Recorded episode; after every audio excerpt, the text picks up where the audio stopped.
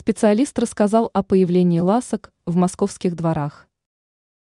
Столичные дворы любят посещать не только люди, но и некоторые животные. В данном случае речь пойдет о хищных млекопитающих – ласках. По информации РИА Новости, начальник отдела по сохранению биоразнообразия Московского департамента природопользования и охраны окружающей среды Сергей Бурмистров сообщил о появлении ласок в столичных дворах.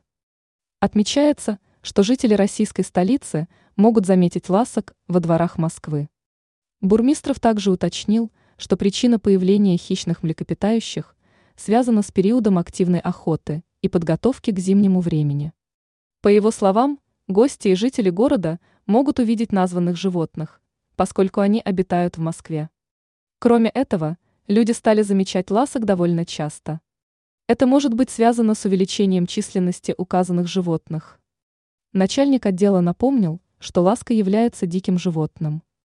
Он посоветовал не подходить к ласке близко, поскольку, несмотря на ее милый вид, она может навредить человеку.